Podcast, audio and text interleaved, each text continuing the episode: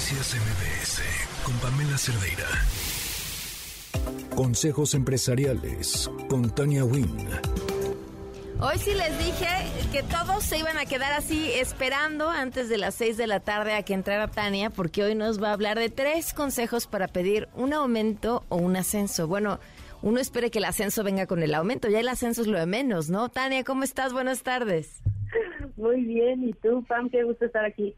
Pues tomando nota, como seguramente está toda la gente que nos está escuchando. ¿Y sabes qué? Yo pensé que este tema de, de no pedir aumentos era un tema de género, que las mujeres somos como ah, ¿cómo voy a, cómo, cómo voy a hablar de dinero? ¿Cómo voy a preguntar cuánto voy a cobrar? ¿Cómo voy a...?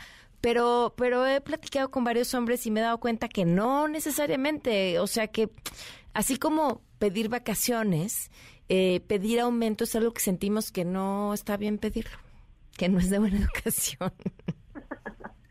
Totalmente, no, creo que es un tema general. Hablar de dinero no se nos da a veces tan fácil, nos da miedo, nos da nervios que nos van a decir. Creo que esto que dices es importante y, me gustaría empezar con eso. Hay que hay que pensar que los trabajos que hacemos, así sea un trabajo fijo o por proyecto o la modalidad que escojamos, es una relación que estamos construyendo con la otra persona que nos está empleando. No no le estamos regalando como nuestro trabajo no nos está haciendo el favor de darnos dinero o de darnos eh, vacaciones, es un intercambio y en ese intercambio se está aportando valor en ambas partes. Entonces, eh, justo negociar nuestro salario va mucho más allá de pedir más dinero, ¿no? Es reflexionar qué es lo que ofrecemos a la compañía, con qué nos sentimos cómodos, qué nos ofrece a cambio y si nos sentimos plenos y satisfechos con las condiciones actuales. Y en caso de que la respuesta sea no, pues entonces hay que hablarlo. También es mucho más fácil siempre negociar un sueldo o un buen sueldo cuando iniciamos una relación laboral y cuando no lo hemos hecho, pues a veces es un poquito más difícil, pero nunca es imposible, ¿no? Entonces, acaban algunos eh, consejos, reflexiones sobre este tema de pedir un aumento o pedir un ascenso. Y como bien dices, pues probablemente si pidamos un aumento, eh, esto venga acompañado de más responsabilidades y entonces pues, sea también un ascenso de responsabilidad. A ver, viene.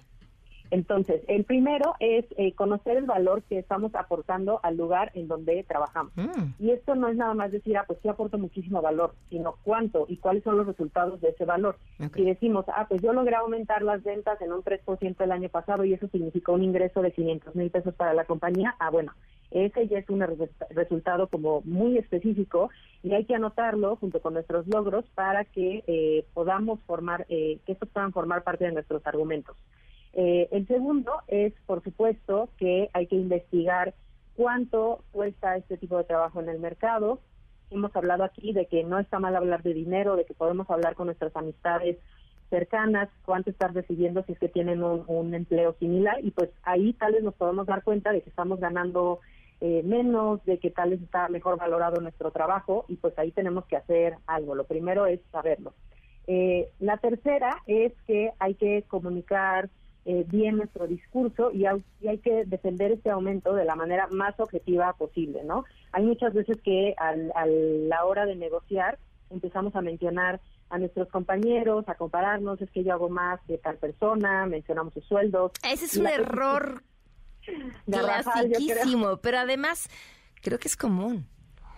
Es súper común porque es, es normal que te compares y que digas, oye, yo hago esto y esto y esto, y en vez de enfocarte en tus habilidades, en lo que tú estás aportando, pues casi casi se puede entender que le estás echando tierra a alguien más y lo que queremos es que sea una plática muy constructiva. Entonces hay que evitar caer en esto y también hay que estar abiertos a recibir propuestas y a negociar. Entonces, no solo se basa esta remuneración en lo monetario, tal vez se pueden negociar vales, este, no sé, flexibilidad laboral, capacitaciones.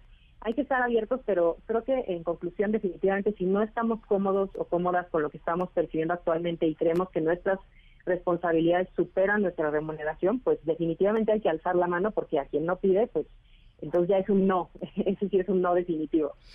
Sí, el no ya lo tienes. Ahora, ¿qué, ¿qué pasa o cómo planeas en tu negociación si obtienes ese no? O sea, si vas, hiciste paso uno que te recomendó Tania, paso dos que te recomendó Tania, lo comunicaste muy bien, no te comparaste con tus pares, traes a la mesa lo que tú mm, ofreces a la empresa, ta, ta, ta, ta, ta, y te dicen, este sí, pero no hay lana.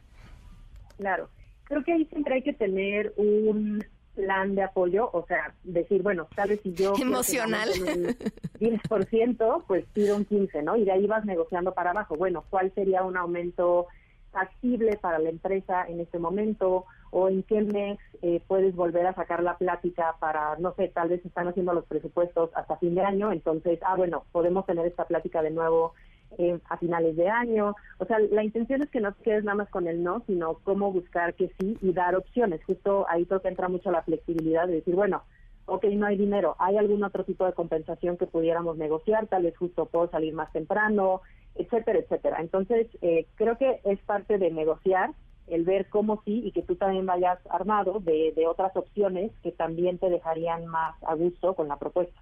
Claro, y tienes razón. El, ahora sí que el que no habla, Dios no lo escucha, nadie va a ir por la vida diciendo, ay, creo que mereces más eh, por tu buen trabajo. Si no lo pides, pues cada quien va a buscar el mejor acuerdo para sí mismo, ¿no?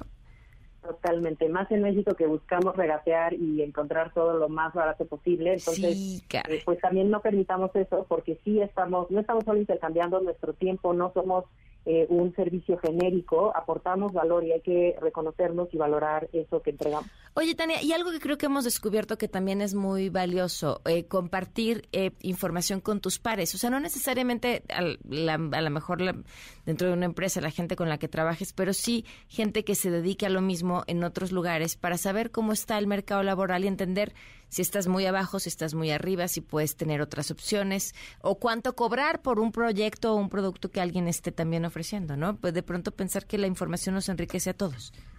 Totalmente, y ahí creo que también es bueno repensar a la competencia. Normalmente vemos como, ah, esa persona es mi competencia y creo que siempre es bueno tener una relación para poder compartir este tipo de información, eh, tal vez también a otras personas que si bien no están en tu industria, pues sí tienen tus años de experiencia y hay muchas herramientas también en línea para investigar rangos salariales. en Estados Unidos es famosísima Glassdoor, y aparte de eh, ponerte rangos de sueldos, que también reúne experiencias de empleados en compañías.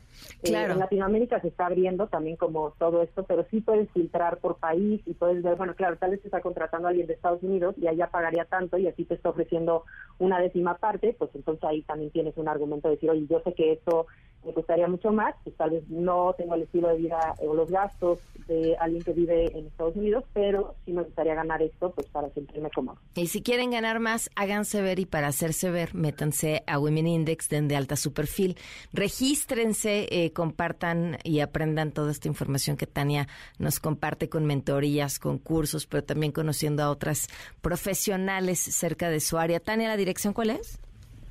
Sí, es www.womenindex.w y latina en de Women de que estamos ganando. Y sí, inscríbanse todas, nos pueden seguir también en todas las redes como Women Index y estaremos felices de darles la bienvenida a esta gran comunidad de mujeres profesionales. Muchísimas gracias, Tania. Un abrazo.